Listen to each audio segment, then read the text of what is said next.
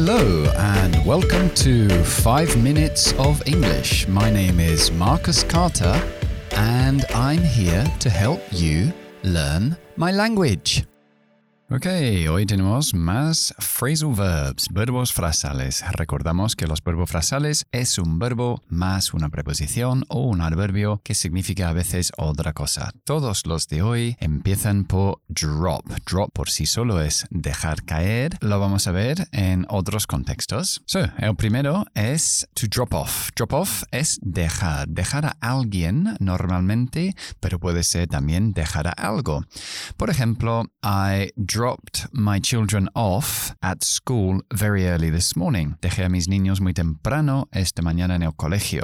Puedo decir I dropped my children off o I dropped off my children. Siempre es más común si el verbo frasal es separable meter el objeto entre el verbo y esa preposición o adverbio. So, drop off no solamente significa dejar a alguien a un sitio, sino también es quedarse dormido. Es uh, to drop off, to fall asleep, es otra forma de decirlo. Uh, podemos decir como un ejemplo, uh, the film was so boring that I dropped off before the end. La película era tan aburrida que me quedé durmiendo antes del final. Bien, siguiente verbo frasal es to drop by, que es como hacer pasarse o dejarse caer por mi casa. Pásate por mi casa, to drop by. También se puede decir to drop in. Es un verbo frasal inseparable um, porque no tiene objeto, es un verbo intransitivo. Entonces decimos, por ejemplo, hey, why don't you drop by tonight and we can go over the meeting tomorrow? ¿Por qué no te pases esta noche y podemos go over, ahí tenéis otro verbo frasado gratis, uh, the meeting tomorrow. Podemos repasar un poco uh, la reunión de mañana.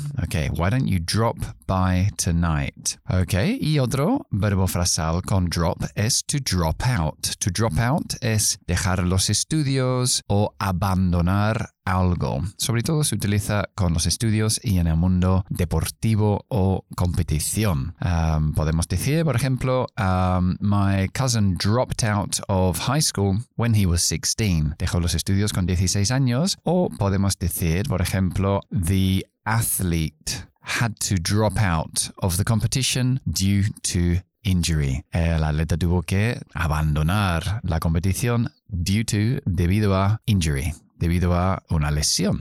Ok, entonces esos son los verbos frasales que tenemos con drop, que es um, drop out, abandonar. Tenemos también drop by, que es pasarse por mi casa. Y también tenemos el drop off, que es dejar a alguien o algo en algún sitio. Ok, entonces vamos a ver hoy el idioma del día. Y el idioma de hoy es to give somebody the benefit of the doubt.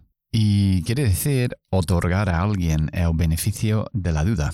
Se utiliza cuando no puedo demostrar si lo que me estás diciendo es cierto o no, así que te voy a dar el beneficio de la duda a ti. Sea que voy a darlo por hecho, que hay, hay dudoso, pues te lo, te, lo, te lo beneficia a ti y no voy a tomar el lado contrario, es decir, no, no es cierto lo que me estás diciendo. For example, hey, I know you told me you were late because there was a lot of traffic, and I'm going to give you the benefit of the doubt. But please try to get up earlier.